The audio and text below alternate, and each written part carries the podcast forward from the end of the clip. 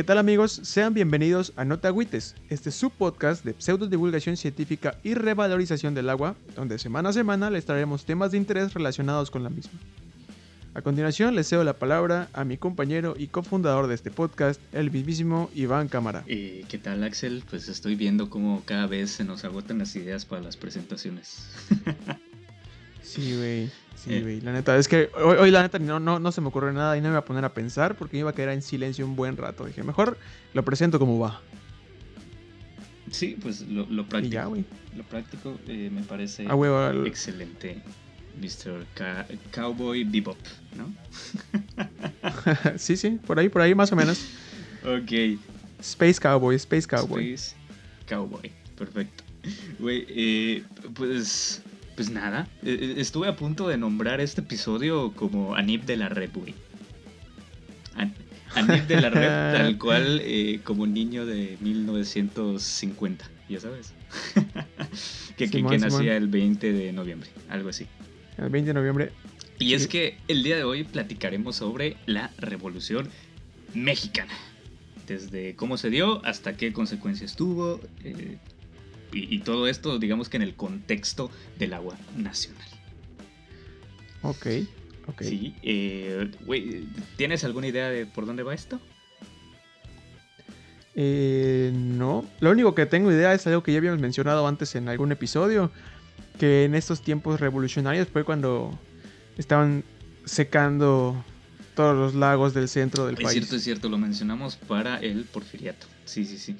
Eh, bueno, no nos vamos a meter tanto en eso, voy a hacer como que una mención de cierta ciudad allá importante y, de qué papel tenían la ciudad, las ciudades a nivel nacional, pero ahí vamos, eh, no, vamos tanto por ahí, ahorita te voy a explicar mejor, mejor, mejor, mejor. Ok, ok, ok. tengo, tengo una duda sobre, sobre cultura general. ¿De, de, qué año data nuestro himno nacional? Ay, güey. sabes? ¿Es antes o después de la revolución? En este momento, según yo es antes. Antes porque había hasta una estrofa de Santa Ana. Que, que luego lo quitaron y pues se perdió para siempre. Pero, pero según ah, yo es antes, por eso. Pero si querías que año. Ah, me, me agarras como esos reporteros que van por la calle, ya sabes, y, y dejan mal a la gente. sí, sí, sí. Sí, ya sé, ya sé cómo. De hecho, amigos. No, no, está bien, está bien. De hecho, amigos, por eso yo hago las preguntas aquí para, para no exhibir. Para, para no exhibirme y yo solito. para, no quedar para Exhibir a los para demás. no quedar mal. Eh, para no meter autogol. Exactamente, exactamente. Eh, bueno, pero eh, vamos a mandarle un, saludo a Fer porque ya iba, ya, iba a leer la presentación de, de, Fer una vez más, pero desafortunadamente no nos pudo acompañar porque es una persona súper chambeadora y que está ahorita vendiendo como loca ya sus productos y que le está yendo muy bien, así que ni modo Fer, eh, va, va, a ser para la... Un saludo, un saludo para, Fer. Para la próxima. Sí, güey, ya me iba a seguir con esto. Pero bueno, este, ¿estás listo para este Ready, ready. Para este recorrido hídrico histórico musical que fue la Revolución Mexicana. Me sonó al Mickey mágico musical. Simón Canal, Bueno, es curioso notar que cuando hablamos de la Revolución Mexicana, siempre nos, vamos contra un cierto personaje. ¿Sí? Este, ¿Te, lo sabes? ¿Será, será, ¿Será el generalísimo? Efectivamente, es don Porfirio Díaz Mori. Un nombre que trae pues mucha historia a nuestro país y que también pues trae aún más polémica. Pero algo curioso por notar y es que pues les vamos a platicar un poquito en este episodio de cómo se dio la revolución, qué papel tuvo el agua ya, eh, antes, durante y después de la revolución.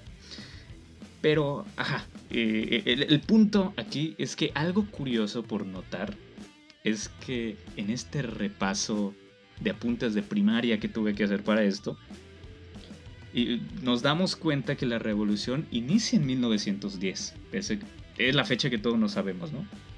Es la fecha que todos conocemos, es correcto. Exactamente, y, hay por ahí una división entre los estudiosos de, este tema. Y ya es que algunos dicen que termina en 1917. ¿sí? Eh, si les suena, es porque en ese año se escribió la constitución que incluso actualmente rige el país. Otros dicen que termina con la llegada de Lázaro Cárdenas al poder, pero bueno, es, es, otro tema completamente. Vamos a eh, enfocarnos en este episodio a 1917.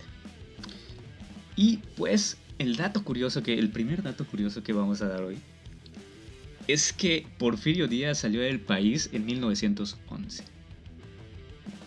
O sea, un año, ah, un, ah. año después de que se inició la revolución. Y es más, te lo tengo hasta el mes, en mayo. El 31 de mayo de 1911, Porfirio Díaz salió del país y, y ya. Entonces, aquí es donde va la pregunta. O sea, ¿por qué tardamos tanto? ¿Por qué tardamos otros seis años en ponernos de acuerdo si este güey ya había salido?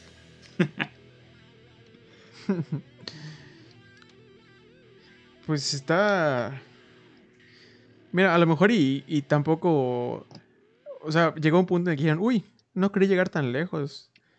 Y sí sabían lo que querían, pero no sabían cómo hacerlo para. Güey, es que creo que ese es. Para llegar a sí, ello, ¿no? Algo así. Yo creo que esa es la tónica de toda la historia nacional, güey.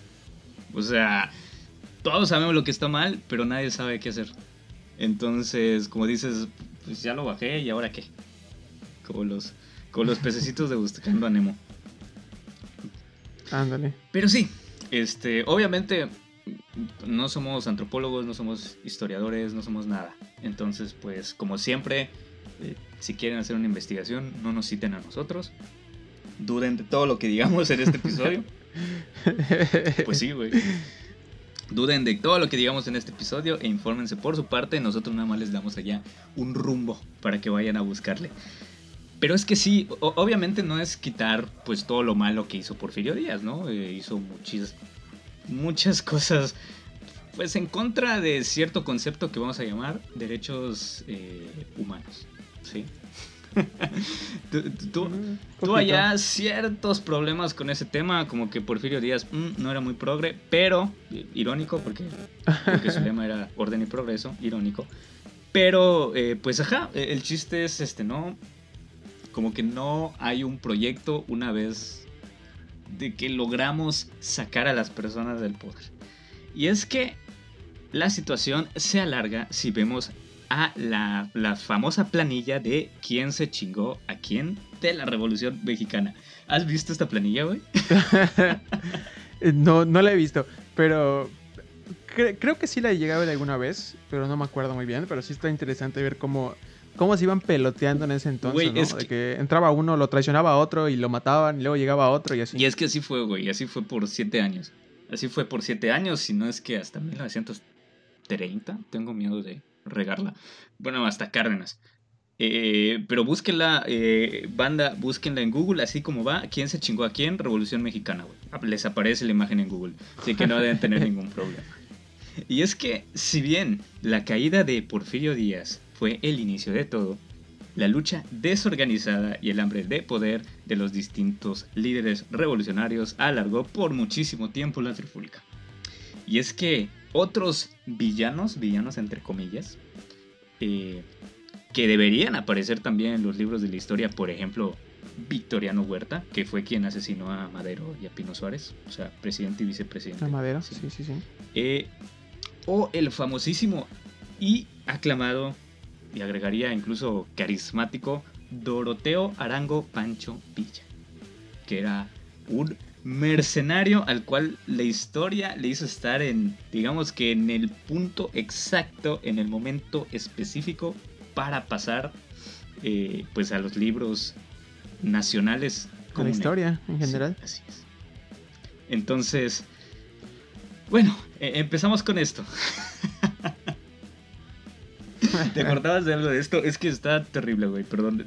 Me frustra mucho. Sí, no, no, no, es que, mira, hay una cuestión aquí que es que siempre va a cumplirse, ¿no? Eh, el que gana la batalla es el que cuenta la historia, entonces no siempre vas a tener la historia eh, contada de una forma eh, imparcial.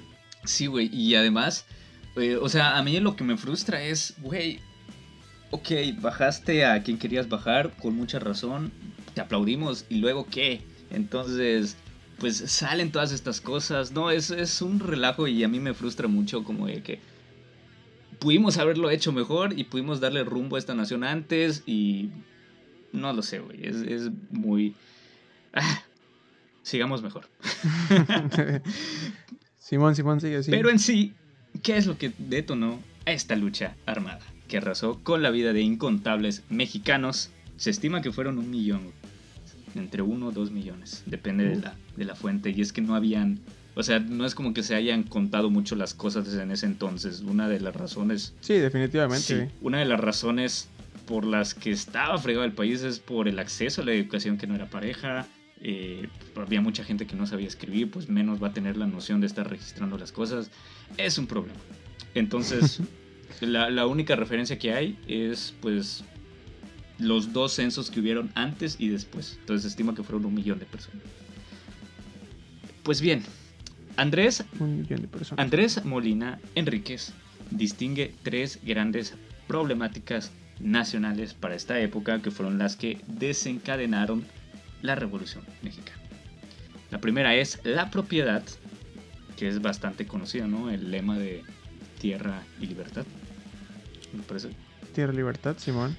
Eh, que fue uno de los de las máximas, ¿no? De los estandartes. Exactamente bajo los que se dio pues esta, esta lucha encarnizada.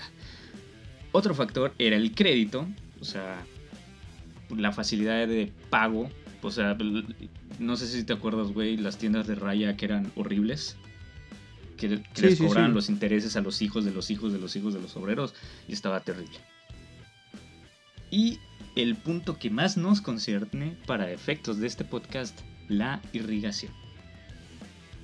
Entonces, en este último punto es donde va a tomar interés el agua, evidentemente. Entonces está... Ahí vamos, ahí vamos. Tú dime si, si vamos bien hasta ahora. Ok, ok. sí, sí, sí. Bien, bien, bien. Perfectos. Sobre esto último, existe un francés, güey. Es algo que llama mucho la atención porque en esa época todo, todo, todo era por o la élite mexicana, que eran muy, muy poquitos, muy, muy contados. En su mayoría, pues ya estos últimos tiempos de, del porfiriato hasta incluso eran ancianos. Entonces e, eran ellos los que manejaban la información, los que veían realmente el país o los extranjeros, porque hubo, o sea, prácticamente el país estaba dividido entre ingleses, franceses, estadounidenses, o sea, todo hubo acá.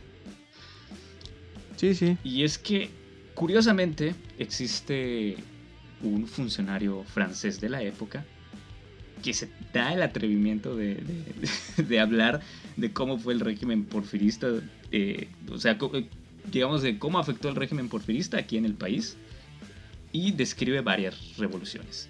Este vato se llama Louis Lucien. Es un aristocrático, no lo sé, de Francia. Y es que él dice, una eh, pasó por varias revoluciones, ¿no? Una de ellas fue política y trajo la paz. Porque no sé si te acuerdas, antes de Porfirio Díaz mataban a los presidentes al por mayor, no terminaban su sexenio, era pelea de liberales contra conservadores, era un problema. Porfirio Díaz llegó y puso orden. También existe una política, o sea, una revolución, perdón, económica que había llegado con los ferrocarriles. Los famosísimos ferrocarriles de Porfirio Díaz. Y él menciona. Es correcto. Y él menciona en 1892. Fíjate, o sea, desde ese entonces un extranjero nos lo viene a decir. Pero faltaba una revolución hídrica que llevara riqueza al campo. Entonces es precisamente este el problema que estamos teniendo incluso actualmente, el abandono al campo. Sí, sí, sí.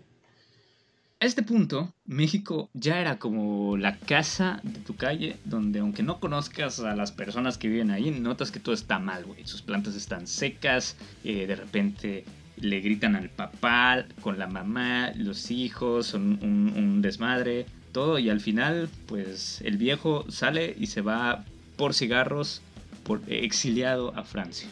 Algo así es lo que pasó por, con México. ok, también eh, hay un historiador que se llama Alejandro Tortolero y él menciona otras problemáticas que se dieron durante el porfiriato. Una es, como bien decías, la desecación de los lagos y es que estaba terrible, terrible todo, todo, todo lo que tiene que ver con la gestión de los cuerpos de agua del Valle de México, güey. Otra cosa que causa frustración horrible. También estaba Sí, carnal. eh, también estaba el, el caudal de los ríos, o sea, cada vez disminuía más el caudal de los ríos. Y otro punto importante era la, cito, inclemente destrucción de los bosques. Entonces, todo mal, güey, todo mal. Este, ¿Tú ves alguna diferencia ahorita? Eh, carnal, realmente no. No, para nada, güey. Para nada. Algo curioso de esta época, yo, creo que al final lo que cambió con la revolución, o sea, más, más adelantito no lo vamos a hablar, pero lo que, lo que realmente cambió con la revolución mexicana fue tener las cosas por escrito. Ahí, y cuando ahí suena el teléfono. Eh, tener las cosas por escrito e- es lo que realmente hizo la revolución mexicana porque las cosas se siguieron haciendo de la misma manera más o menos, incluso actualmente hay muchas cosas por las que tenemos que seguir luchando, pero como que se empezaron a hacer leyes y es como que, ok, el avance institucional, político, si lo quieres ver, de, de esta época. Ok. Ok. Se dice que la repartición agraria injusta eclipsó algunas problemáticas hidráulicas. O sea, básicamente los campesinos estaban quejando con justa razón. Y pues ellos al ni siquiera tener propiedades y no poder enfrentarse a los temas estos de administración, escasez del agua, pues menos lo iban a conocer, ¿no? O sea, ¿Cómo vas a saber el problema que es que se quede varado tu carro si no tienes carro? Algo así sucedía. Pues sí. Entonces, en esta época no se reclamaba mucho pues esta cuestión hidráulica porque pues ni siquiera tenían propiedades. Este autor tortolero también menciona el caso de Tequen, Tequequitengo, un, pue- un pueblo inundado hasta el día de hoy en el estado de Morelos. No sé si lo ubiques, güey. Yo no lo conocía para nada. No, güey, no lo conozco. Este pueblo, ¿Cómo, eh, o Ajá. sea, ¿cómo es? ¿Está, ¿Está totalmente inundado? ¿O ¿Quedó, ¿Quedó abandonado o siempre ha sido así? Eh, no quise tocar mucho el tema en este episodio porque siento que da para más. O sea, bien, bien se podría hacer un capítulo entero de eso. Y es que está como que envuelto en mito, que es lo que realmente sucedió. Pero lo que sí es un hecho es que digamos que en un valle existía una población. Ok. Esta población, pues allá hacía su vida cotidiana, ¿no? Entonces varían las teorías de cómo es que sucedió, pero el hecho es que si tú vas al día de hoy a este lugar, lo único que puedes ver del pueblo es la punta de la catedral que tenía. Ah, no Sí, más. que está en medio de un lago, evidentemente. Entonces digamos que el nuevo Ay, el nuevo, entre comillas, de Tequenquitengo está en las laderas, o sea, como que en la riviera de ese lado. Entonces es, es, es un relajo que hay allá, un, un- un dato curioso. Sí, sí, sí. Está interesante, está interesante. En el caso del Estado de México y la riqueza azucarera que tuvo, porque se cultivó allá pues, la caña de azúcar, eh, tanto que llegó a un nivel internacional de fama, el autor destaca que el uso del agua fue acaparado por las haciendas más productivas y que la tecnología utilizada no fue la adecuada. Una vez más, me suena familiar esto. sí, totalmente. Carlos Assad, quien describe todo esto en, digamos, como que una reseña del libro de, de Tortolero, equipara esta falta de acción en el aspecto hídrico con las inundaciones de Tabasco. Vale la pena decir, amigos, estamos hablando de que esta revisión, esta reseña del libro fue escrita en 2008, después de las inundaciones de 2007. 2007. sí. Y hoy estamos 13 años después pasando exactamente por la misma situación. Lo mismo. Sí. Bueno, 12 años después si consideras el escrito. Pero, Oh, pues tristemente este problema prevalece, ¿no? Igual y pues allá es un tema multifactorial. O sea, no depende únicamente de la administración del agua, sino del hecho de, pues, qué tan de la fregada están las condiciones topográficas e hidrológicas para que estas cosas se den. Pero, bueno. Sí, sí. el punto es que sigue habiendo muchísimos problemas de esto. En su reseña, Assad menciona una cita que enfatiza la transformación del paisaje agrario, la formación de empresas y capitales extranjeros, lo que mencionábamos hace un poquito, eh, y un asalto sin restricción a los recursos naturales, entre otros el agua. Y también menciona la subordinación del campo a la ciudad. Una vez más, parece que estamos hablando de, de tiempos actuales, güey. Sí, sí. Güey, es que pasan, pasan chingos de años, pero seguimos haciendo las cosas similares, ¿eh? O sea, seguimos por los mismos caminos. Sí, o sea, como que los problemas no cambian, los problemas siempre son los mismos. O sea, cambian las administraciones y ni siquiera como que analizando una por una. las administraciones pasan pues decenas de administraciones y los problemas siguen siendo los mismos. Entonces, pues básicamente lo que nos dicen acá es que cada vez estaba más fregado. El, paisaje agrario se, le llama pues a estas grandes extensiones de tierra que pues originalmente tenían un ecosistema, eh, que las plantitas, con los animales, como que los, los propios procesos de la naturaleza. Y de repente llega alguien, tala todo y empieza a tirar allá eh, pues sus cultivos, ¿no? empieza a aprovechar la tierra, pero ya en muchas ocasiones son monocultivos, o sea que es un tipo de plantita nada más, entonces pues no se equipara para nada a un ecosistema que es una red pues allá impresionante, ¿no? De interacciones que hay entre un montón de seres vivos, no solo de un tipo de planta. Entonces nos habla esto, nos habla igual de la, del aprovechamiento desmedido de los recursos naturales, y nos habla pues de las empresas y de los extranjeros que vienen a invertir, como siempre. Digo, esto no necesariamente es malo, pero pues en esa época era muchísimo más marcado. O sea, ahorita cuando menos como que hay pequeñas, medianas empresas que van y que luchan, digamos, por esta economía mexicana. Antes eran meramente los extranjeros quienes tenían todo ese poder económico. Sí. Y es sobre esto que agregaremos un dato más ahora en torno a pues un centro urbano. Patricia Ávila y Ana Rosa González describen el caso de Guadalajara durante el porfiriato. ¿Sí? Entonces es un pequeño artículo que ellas tienen. Chequenlo, la neta está interesante. Ellas mencionan que durante la época las sociedades urbanas transformaron significativamente la imagen del agua ¿sí? por la ayuda de la ciencia y la tecnología. O sea, antes del porfiriato no existía esta noción de, ah, las cosas tienen un porqué y podemos aprovechar lo que están desarrollando en otros lados para tratar de ser un poquito más eficientes con lo que estamos haciendo y que pues no solamente dependamos de los burritos y, ¿cómo se llama? Y, y de nuestras manos para poder explotar el campo. Algo así. y es que, güey, no sé si te conté alguna vez estuve en un congreso donde hablaban de que, digamos que los primeros intentos, durante los primeros intentos de hacer una red hidráulica, estaba el caso de Córdoba, Veracruz. En, este sitio es, un caso muy particular porque empezaron a hacer pues la red de abastecimiento de la ciudad. Y la persona que estaba a cargo de los trabajos era el mismísimo hijo de Porfirio Díaz. Ah, sí, está chido. Ahí hay, hay, un doctor de Jalapa, me parece que, que, Ay, se me fue el nombre. Pero ustedes saben quién es. Eh, los que nos escuchen en Veracruz. y, maneja este tema, güey, y está padrísimo porque menciona todas las problemáticas que desde ese entonces no hemos podido erradicar, güey. Eh, está interesante, no, no quiero profundizar más porque no soy experto en el tema, pero el chiste es que la obra hasta el día de hoy tiene problemas. O sea, nunca quedó bien.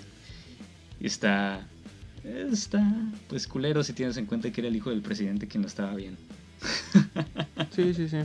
Si ahorita hay escándalos, güey, imagínate antes. Bueno, antes igual ya era más controlado, pero pues era más el orgullo que estaba por medio, ¿no? Sí. sobre todo si tomas en cuenta lo autoritario que era el presidente en ese entonces. Sí, carnal. Uy, hay, muchas historias. Muchas historias de del generalísimo. Sí, sí, sí, sí. Y, güey, y de los otros también, de la facción revolucionaria igual. Pero bueno, se comenta que las autoridades apostaron por el agua como un motor de empleos y economía. Hasta aquí todo bonito, güey. O sea, va, a llegar agua a tu ciudad, a tu casa, perdón. Va a estar todo bien, te va a ayudar en muchas cosas, te va a ayudar a producir más. Ok, hasta allá todo bien. Y, y algo que, que distinguieron estas autoras es que el agua se consideró como abundante. Muy abundante. O sea, prácticamente si no estás utilizando un lago, si no estás utilizando un manantial, estás desperdiciando el agua. O, sea, en otras palabras, si no agarrabas el 100% de lo que la naturaleza te daba, eras un tonto porque pues no, no podías hacer nada con eso. No estabas aprovechando lo que tenías. Exactamente, güey. O sea, siempre viéndolo como que de la parte económica, de la parte pues laboral, si lo quieres ver así. Era como que la noción que se tenía en este entonces. Las condiciones socioeconómicas del porfiriato ocasionaron que el abastecimiento de agua público y el drenaje se dieran conforme a las no a las necesidades de la población, perdón, sino más bien atendiendo a pues ciertas especificaciones específicas, vamos a llamarles. ¿sí? Específicas de la gente que está en el poder. O sea, ¿qué nos quiere decir esto? El agua fue destinada principalmente a colonias residenciales donde estaba la gente que la podía pagar a la industria cervecera y a la industria textil. ¿Te suena? ¿Será, ¿será que ha cambiado? No, no sé, no sé, ¿será? más adelante te voy a dar un datito de, de, cómo funciona el agua en el campo, pero pues ajá, o sea, igual es, es problemático esto desde ese entonces al día de hoy, me parece que el año pasado o este año, tenían allá un problema con una cervecera en Tijuana o cerca de Tijuana. Tuvimos igual aquí en Yucatán un problema de ese estilo. Entonces es un relajo. el chiste es que el agua no estaba llegando a la población. Y pues por eso pues, no, no podía haber realmente una evaluación del avance económico real porque la población, el grueso de la población no era la que estaba siendo atendida. Obviamente, el entendido de la disponibilidad del agua también revolucionó, pues por primera vez se tuvo un contacto con los conceptos de el desperdicio del agua y de su escasez, tal cual como los conocemos el día de hoy. O sea, obviamente antes si, no tenías agua, menos... O sea, la cuidabas más, ¿no? Sí, sí, definitivamente. La cuidabas más porque pues al estar tú sacándola directamente tu pocito, pues tú sabías si la mal administrabas, pero ahorita ya tenías agua, digamos que el 100% del tiempo, y, pues eras eh, aparentemente, uniendo aquí las piezas de, del rompecabezas, tenías, eh, ¿cómo se llama? Ajá, tenías la disponibilidad del agua y pues tenías un montón de servidumbre porque eras clase privilegiada, entonces podías hacer lo que quieras, si querías podías tirarla en una fuente y lo que quieras. Entonces pues hay este derroche de agua. A eso se refieren las autoras. Y hasta aquí solo hemos hablado del porfiriato, ¿eh? No hemos tocado nada, nada de la revolución. No hemos llegado a la revolución. Pero sí me gustaría cerrar este periodo con el caso de la caja del agua del Gran Canal del Valle de México. No sé si esto te suene. Mm, no, carnal, la, verdad neta, no. la neta, a mí tampoco. Y menos a la gente que vive en Zumpango, que es el municipio donde se encuentra esta obra hidráulica, que para este año cumple una edad, cumple una edad de 120 años funcionando. Ok, entonces esta obra es una de regulación de aguas negras inaugurada por el mismísimo general Porfirio Díaz y pues es para esto, ¿no? Para ponerle un poquito de orden allá al agua y no tirarla tan, tan al... Ahí se va en un túnel de 12 kilómetros de longitud que rodea a la laguna de Zumpango en el Estado de México. ¿Sí? Y, y algo, algo interesante, ahí les voy a dejar, vamos a estar publicando las fotos en el lunes, ¿no? No, no. Ajá, el, el lunes, una vez que salga este episodio, el lunes, Eh, vamos a estar publicando la foto de este lugar, güey, porque lo estás viendo y es como, o sea, arquitectónicamente es como que fuera, pues, una casa del centro histórico de la Ciudad de México o algo así, güey. Estaba preciosa, güey. Está preciosa esta, esta obra de regulación y es una obra de regulación de caca, güey, de aguas negras, realmente. Entonces, ese nivel de piqui teníamos con... Qué elegancia, Qué elegancia de la de Francia, justamente. Ese nivel de suntuosidad manejábamos en México para la obra pública en ese momento. Sí, carnal. Y, ajá, como obra, como toda obra pública de la época, tuvo un diseño, un diseño arquitectónico notable. Y fue construida con, fíjate, o sea, todo esto para manejar caca. Fue construida con mármol, piedras labradas, tanto de tipo volcánica, que son las de la zona, las más famosas, como de cantera, como las que tenemos aquí. Y es que la obra destaca por su majestuosidad, diseño y belleza. Porta un estilo medieval neoclásico francés y es que parece que estamos hablando de una... A Güey, la parece madre. que estamos hablando de una casa residencial de cualquier lugar. Una capilla o algo Sí, así. güey, sí, o sea, algo así, como de patrimonio a la, a la humanidad de estos edificios que tenemos en todas partes de México, afortunadamente. O de una casa de, de alguien rico, güey, de alguien famoso. Y, y es para manejar caca realmente. Oye, Ajá. para que veas, fueron capaces de ser patrimonio de la humanidad, patrimonio de la nación, un- una cajita que, que, mez- que filtra caca, güey. Bueno, esto ya es de mi cosecha, güey. o sea, lo comparaba con, con estas casas, o sea, con solo la descripción pareciera que estamos no, pero, pero, güey, sí, sí, ajá, pero te digo, así como suena, sí parece ser algo muy bonito, güey, o sea, algo que. Está bonita, güey. que podría ser, que podría ser hasta cierto punto como, como algo, podríamos llamarlo turístico, ¿no? Así como las casas de aquí del centro que están bonitas. Exactamente, sí. ¿Qué pasa? Dices, no mames, qué bonito está este edificio y pues es un filtro de caca. Exactamente, güey, justo así como lo estás describiendo. Y es que hay un museo allá, eh, dentro de, de esta, de esta obra que continúa en operación. Entonces, sí, güey, o sea, súper sí lo que estás diciendo, güey, totalmente. Eh, y, les decía, esta obra ya tiene 120 años de operación y los residentes de la zona indican que necesita atención de lina. Sí, pues el agua de la laguna humedece las piedras y las debilita haciendo posible un derrumbe. Uy, sí, e- entonces, ah, otra de las cosas que están mal en México, sí, la atención que le damos a, digamos, a los restos históricos menos famosos, ¿no? Que, que tenemos.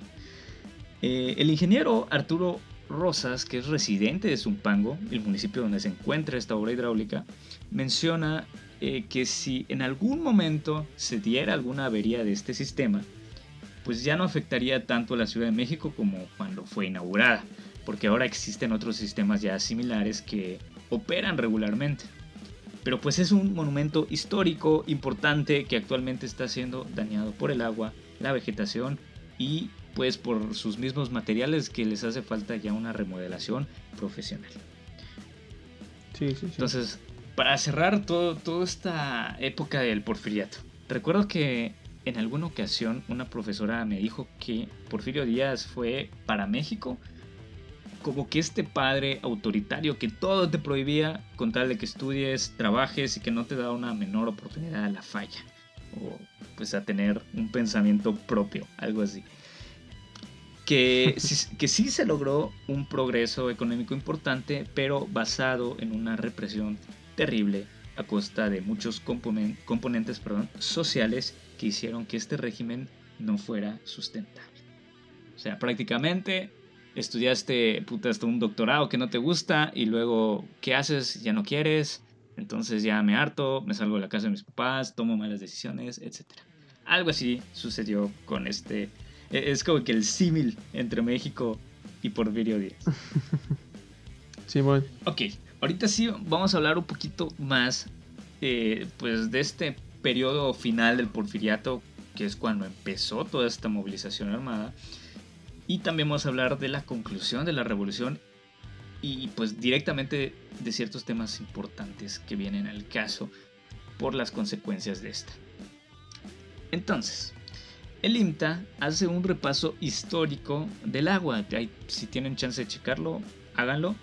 Es un repaso que está, si no mal recuerdo, de entre 1888 y 1917, algo así.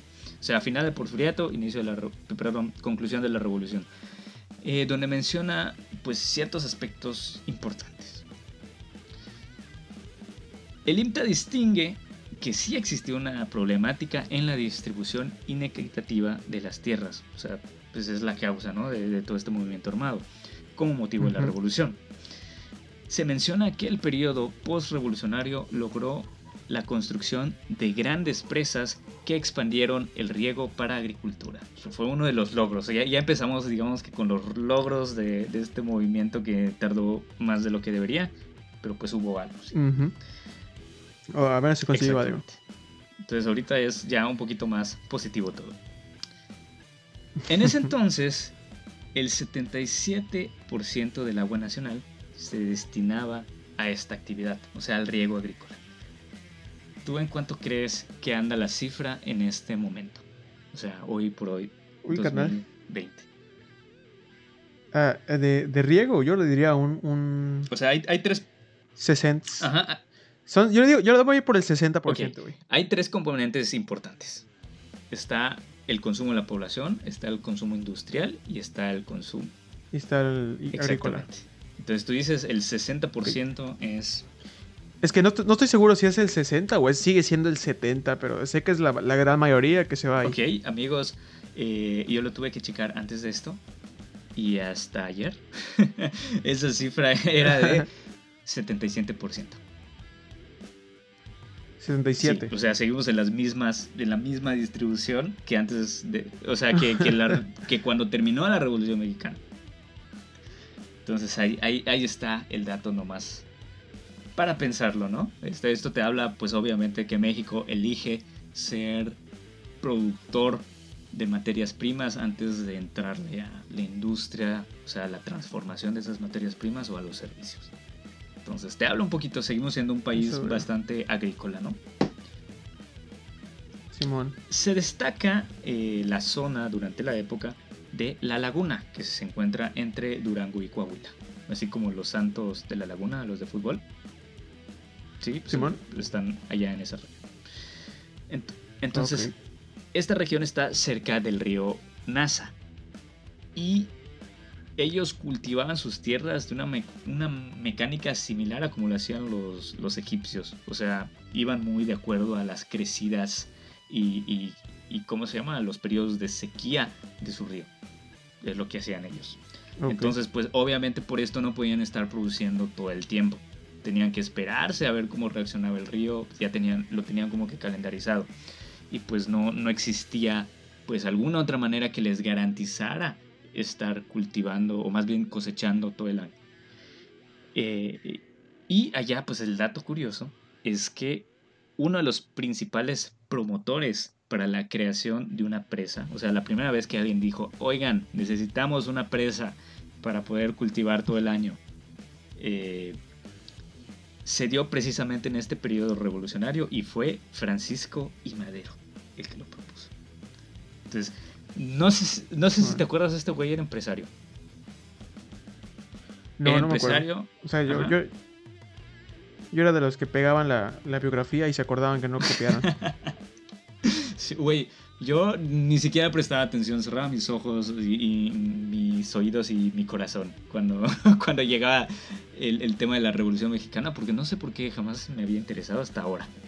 Entonces, pues sí, o sea, Francisco Madero era empresario y tenía pues allá a su cargo pues a ciertos eh, obreros, él también tenía sus obreros y es por eso que pues su palabra como que tenía más fuerza, ¿no? Porque podía hacerle frente a sus similares. Entonces, si bien Madero abogó públicamente, o sea, empezó a exigir ya a las autoridades por la construcción de esta presa, no se ejecutó hasta la reforma agraria de Cárdenas. ¿sí? O sea, por eso, por eso es que dicen que hay mucha... O sea, por eso podemos llamarle... Que la conclusión fue... Exactamente, o sea, como que hay dos conclusiones. Porque eh, como que él llevó a, a cabo la, la, lo que se vino proponiendo sí, antes, sí, ¿no? sí, exactamente, porque hay como que la estabilidad eh, legislativa, vamos a llamarla así, por la parte de la constitución de que, ok, ya tenemos una ley que nos rige a todos, chido. Y está la otra parte de, ok, se sigue matando mis, mis líderes, o sea, como México, este, oigan, estoy aquí, este, dejen de matarse, necesito a alguien que me administre, algo así. Entonces no fue hasta Cárdenas que hubo un periodo real de, de, ¿cómo se llama? Presidentes. De hecho, me parece que el movimiento se llama, o la corriente se llama presidencialismo, que es, inicia con Cárdenas, porque a partir de él ya empiezan a ver como que regularidad. O sea, Sí, sí. regularidad y cierta constancia de cierto partido político, pero... Uy, y- carnal. Otro tema completamente. Pero empiezan a haber presidentes que en teoría no estaban tan ligados a los que hubieron antes de Cárdenas. O sea, el periodo del maximato y todo eso. No los voy a cansar con tanta, con tanta historia. Sin tanta historia. Pero está, está bastante interesante, chavos. Si tienen chance. Güey, un saludo a, a la... ¿Era doctora? ¿Ayora? Sí, Sí. La, la doctora Ayora, güey, abrió mi tercer ojo en estas cuestiones. Todavía recuerdo que había Sí, la Ajá. neta. La neta es que le, le- le mete mucha. Mucha pasión a su clase, güey. Y está chido, güey. O sea, ve- ves que a ella le interesa y ese interés que ella tiene te lo pega. O sea, yo igual, antes de su clase era como que la historia de México me valía pito. Y luego empieza a contártelo y te cuenta detalles así interesantes que cualquier otro maestro los pasaría eh, de largo. Y empiezas a agarrarle este gusto a la historia, Sí, ¿no? güey. Está chido. Este, amigos, estamos hablando, obviamente, una referencia local, súper local de, de nuestra facultad. Pero ojalá y que ustedes se hayan encontrado en algún punto con una maestra o un maestro que fuera así. Realmente está muy chido, sobre todo porque pues nuestro perfil de ingenieros, pues para nada tiene que ver con eso. Entonces seguro, ah, mucha paciencia para esta, para esta maestra que veía a muchísima gente dormirse detrás de su salón y yo los odiaba con todo mi corazón. Porque está muy chido, güey. Estaba muy chido y te invitaba a no ser tan chairo. O, o más bien, a ser chairo, pero chairo pensante. Ya sabes, de, Ándale, sí, sí, de sí. esos... Te- no, te invitaba a cuestionar, te invitaba a cuestionar. Exactamente. O sea, no ese de, ah, pinche gobierno puto. Ya sabes, no. Era más bien de, ok, ¿por qué? ¿Por qué le estás diciendo puto al gobierno? Y ya tú decías, ah, no, pues ¿Por qué el gobierno? Exactamente, güey. Te ponías a filosofar. Entonces, pues está muy chido y tiene mucho que ver con lo que estamos hablando hoy.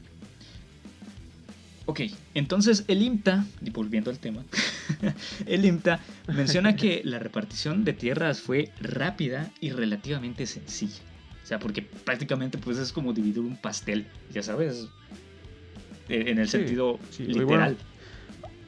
Hagan su fila, chavos, vengan. Sí, o sea, Toma terreno, toma terreno, toma terreno. Exactamente. O sea, como que la repartición es, es un poco, es un bien más tangible la tierra que el agua. Porque el agua pues la puedes no tener y depende de muchas otras cosas. Y es lo que nos menciona, que a diferencia de lo que ocurrió con los terrenos, la repartición del agua no fue así. Entonces esto se tradujo nuevamente a una desigualdad, herencia del porfiriato siempre y de pues, toda la historia de México, de oportunidades para los beneficiarios. Sí, entonces aunque tenían tierra, pues podían no tener agua. En esta época era común encontrar agua contaminada en, en los terrenos, así como... Y, y eso sí tenías, güey, porque las fuentes eran escasas y frágiles. Algunos expertos mencionan que estas diferencias podrían existir aún el día de hoy. ¿Será? Eh, no sé si te suena el término latifundio. Que era como que el poder de la tierra. Ya sabes, como que este régimen Sí, sí, de sí. desigualdad. Entonces, los, expertos en cuestión hídrica le llaman a este fenómeno, a este régimen, el acuifundio. Entonces, ¿esto de qué va? Prácticamente los que tienen acceso al agua son terratenientes privados que pueden pagar la instalación y el mantenimiento de los pozos de extracción, y así como de bombeo, y pueden perforar a grandes profundidades. Entonces, los que no tenían ese capital para invertirle, pues estaban en las mismas prácticamente. Por eso te digo, sí hubo avance en la Revolución Mexicana, sí hubo, pero como que un poquito era, ah, seguimos igual. O sea, heredamos una desigualdad que no se va a resolver en algún tiempo. Este texto también menciona la existencia de unos personajes conocidos como los técnicos, así como los luchadores, que no son otra cosa que los ingenieros que hacían los trabajos de irrigación. Entonces empieza allá a verse como que el papel del ingeniero y es allá donde nos empieza a latir el corazoncito a nosotros. Porque, porque ya existíamos en ese entonces. Sí, ya. Eh, uno de los más notables, y que tampoco quiero hablar mucho de él porque realmente es un chingón, güey. Se llama Miguel Ángel de Quevedo. Este güey era un máster. No quiero platicar demasiado porque estoy realmente fascinado con el personaje que fue. Quisiera hacerle un episodio solo a él. Pero basta con decirles que se le conoce como el apóstol del árbol. El IMTA maneja como que estos términos medio raros. O sea, el apóstol es como que quien defiende el árbol, no es como que quien da misa de... sí, sí, sí, sí, sí, sí. De, arbolitos y demás, no. Eh, el, IMTA de hecho igual le llama a Madero el apóstol de la democracia porque pues sufragio efectivo no reelección que realmente ni siquiera fue de Madero, de Madero, perdón, fue de Porfirio Díaz antes de ser el dictador que todos conocemos irónicamente. Entonces, eh, pues no quiero platicar mucho de él, nada más voy a decir esto y les voy a dar unos... Ay, unos spoilers. Él hizo la ley... ¿Cómo se llama? La ley forestal. O sea, la primera ley forestal que hubo fue iniciativa de este güey Miguel Ángel de Quevedo, los viveros de, de Coyoacán, que son famosísimos igual allí en Ciudad de México. Él también abogó por tenerlos, entonces se ganó ese título, nada más para que tengan una idea. Y estas luchas empezaron desde el tiempo de Porfirio Díaz. E, este güey estuvo desde esa época porque igual era privilegiado, vale la pena recalcar, como pues todos los personajes, eh, salvo los líderes agrarios como son Villa, como son Zapata, todos eran privilegiados. Y es que eh, empezó desde la época de Porfirio Díaz y no se conformó hasta que vio esa ley plasmada en la constitución que tenemos hasta el día de hoy. O sea, mínimo de 1910 pues, a 1917 estuvo este güey allá. Se aferró, güey. Exactamente, güey, duro y tupido con tal de proteger a, pues, los bosques de México. Muy relacionado con lo que hablábamos de que antes se explotaba. Bueno, antes. antes. Antes. antes. Antes. Antes. Antes se explotaba terriblemente el ambiente y los recursos naturales. sí. Eh, y, por eso abogó bastante por esto y no se cansó hasta que lo vio reflejada en la Constitución. Eh, de hecho, Porfirio Díaz también federalizó los ríos navegables. Eh, impulsó en 1910 una ley sobre aprovechamientos del agua. Esto daría problemas incluso después de, que pasara todo este proceso. Ay, se cayó algo que tenía. Y están dando un concierto mis perros. Pero eh, todo esto daría problemas incluso después. Porque la legislación de Porfirio Díaz solo incluía el agua superficial, güey. O sea, toda el agua que tenemos en Yucatán prácticamente estaba ya en medio de una gigante laguna legal porque no la estaban considerando. Sí. Entonces, el agua subterránea no fue incluida en esta legislación y era definida como el agua extraída desde las minas. Entonces, pues no podemos ver que todavía existía mucho, mucho, mucho que trabajar por ahí. Sí. Uno de los grandes logros de este cambio de régimen fue que el agua empezó a verse como un recurso estratégico. Ese es otro check que tiene la, Revolución Mexicana. La Revolución. Y es que cada vez se profesionalizaba más su gestión. Antes existía la Secretaría de Irrigación, me parece fue la primera que hubo, es así en tiempos de, Don Porfi. Eh, y, fue evolucionando, ¿no? hasta llegar a ser la Secretaría de Recursos Hidráulicos, o sea, la actual con agua, prácticamente de eso estamos hablando.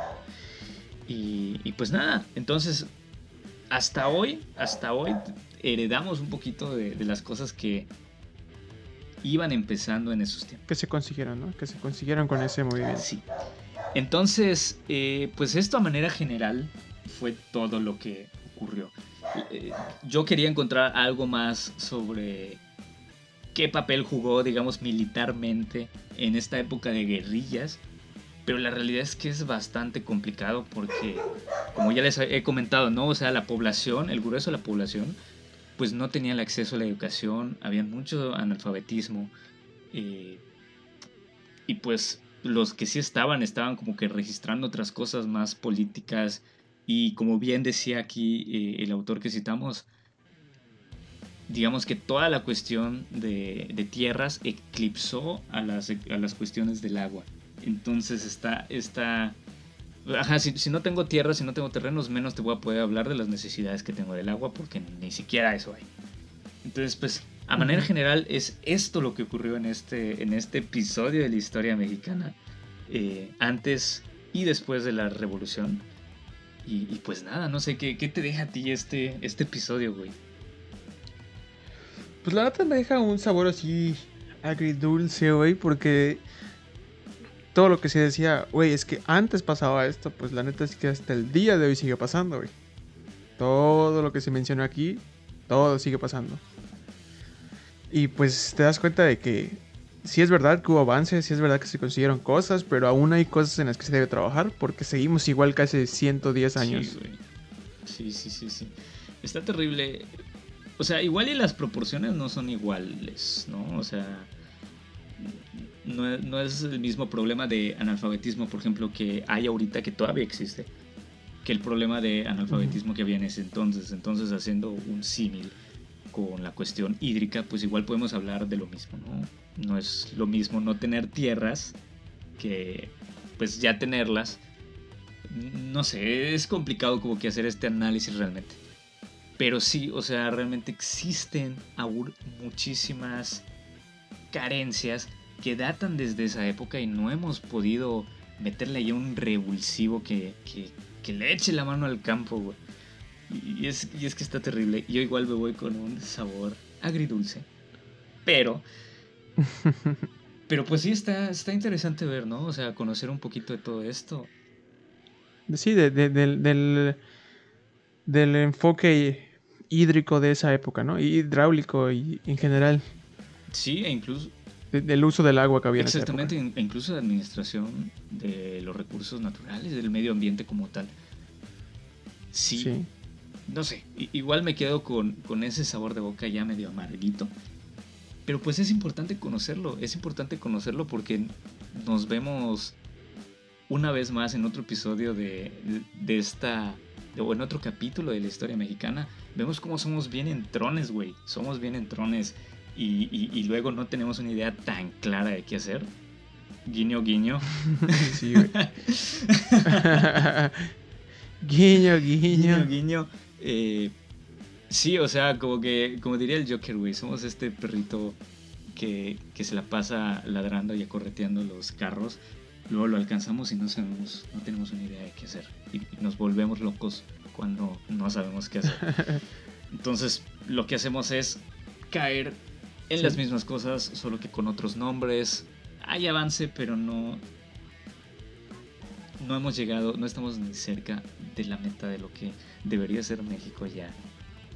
El 110 años, como bien decías, después de de estos episodios tan sangrientos, tan cruentos y demás. Entonces, pues nada, estas son las, las conclusiones del episodio de hoy. Yo sé que fueron allá medio, tétricas, pero pues está chido, está, chido conocer, está chido conocer. Y, nada, no sé si quieras agregar algo más. Eh, no, por mi parte ya eh, sigo, sigo con ese, me quedo con ese saborcito medio raro, ¿no? Pero pues ya, con esto cerramos. Perfecto. ok, eh, tenemos allá igual pendiente algo, güey.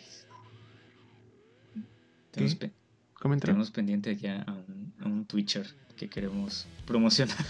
ah, es cierto, es cierto, es cierto. Lo iba a dejar para el final, para la despedida, pero bueno, aprovechan que ya, ya metieron el gol. Este, pues pásenle al Twitch, chavos, a, a, verme un rato ahí, a, a ver cómo me, cómo tomo malas decisiones en los juegos, además de la vida. Ahí está Twitch, eh, Bebop-X. Bebop, o sea, es. Bebop con B de burro y latina, B de burro o P, guion bajo X. Sí, allá la, la referencia de- del saludo que, que no entendíamos al principio de este episodio. Pero sí, este, chéquenlo, chéquenlo. Ahí va a estar Axel eh, metiéndole las retas de todo. Eh, escuchan allá a mis perritos porque hay algún vato que tuvo a bien reventar cohetes en este momento. Y pues están vueltos locos. Oye, carnal. Sí, yo, yo creo que cuando llegamos a este punto ya, ya es momento de despedirnos. Carnal. Y ahorita en el fondo ya podemos escuchar como dicen, ¡Viva la revolución! Sí, es un episodio bastante bélico. Bast- bastante bélico, bastante revolucionario. Y los perritos de toda la colonia ya, ya lo saben.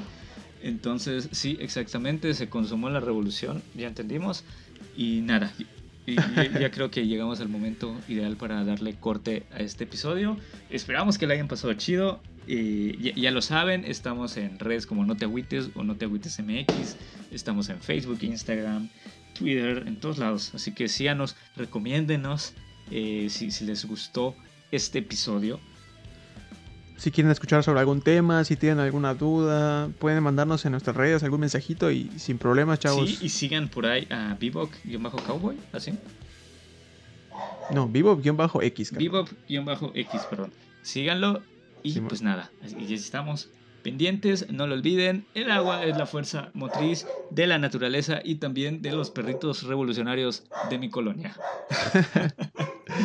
Saludos chavos, cuídense.